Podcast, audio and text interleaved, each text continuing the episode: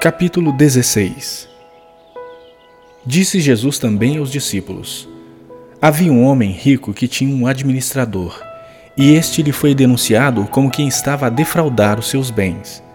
Então, mandando-o chamar, lhe disse: Que é isso que ouço a teu respeito? Presta contas da tua administração, porque já não podes mais continuar nela. Disse o administrador consigo mesmo: Que farei, pois o meu senhor me tira a administração? Trabalhar na terra não posso, também de mendigar tenho vergonha. Eu sei o que farei para que, quando for demitido da administração, me recebam em suas casas. Tendo chamado cada um dos devedores do seu senhor, disse ao primeiro: Quanto deves ao meu patrão? Respondeu ele: Cem cados de azeite. Então disse: Toma tua conta, assenta-te depressa e escreve cinquenta. Depois perguntou ao outro: Tu, quanto deves? Respondeu ele: Cem coros de trigo. Disse-lhe: Toma tua conta e escreve oitenta. E elogiou o Senhor o administrador infiel, porque se houvera atiladamente, porque os filhos do mundo são mais hábeis na sua própria geração do que os filhos da luz. E eu vos recomendo: das riquezas de origem iníqua, fazei amigos, para que, quando aquelas vos faltarem, esses amigos vos recebam nos tabernáculos eternos. Quem é fiel no pouco, também é fiel no muito. E quem é injusto no pouco, também é injusto no muito. Se, pois, não vos tornastes fiéis na aplicação das riquezas de origem injusta, quem vos confiará a verdadeira riqueza? Se não vos tornastes fiéis na aplicação do alheio, quem vos dará o que é vosso? Ninguém pode servir a dois senhores, porque ou há de aborrecer-se de um e amar ao outro, ou se devotará a um e desprezará ao outro. Não podeis servir a Deus e as riquezas. Os fariseus, que eram avarentos, ouviam tudo isso e o ridiculizavam. Mas Jesus lhes disse: Vós sois os que vos justificais a vós mesmos diante dos homens, mas Deus conhece o vosso coração pois aquilo que é elevado entre os homens é abominação diante de Deus.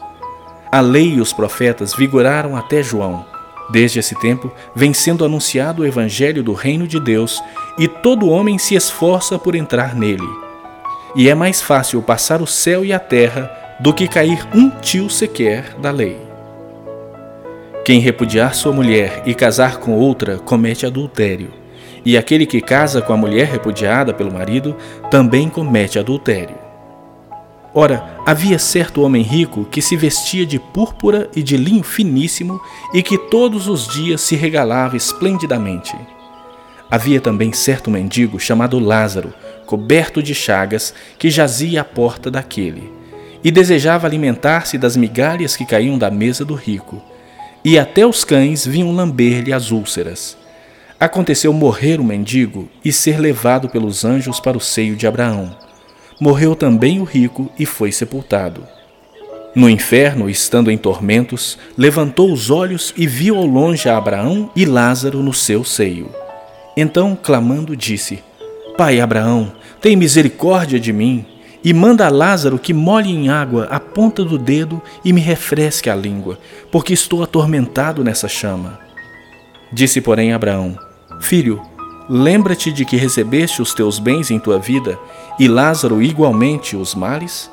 Agora, porém, aqui ele está consolado, tu em tormentos. E além de tudo, está posto um grande abismo entre nós e vós, de sorte que os que querem passar daqui para vós outros não podem, nem os de lá passar para nós.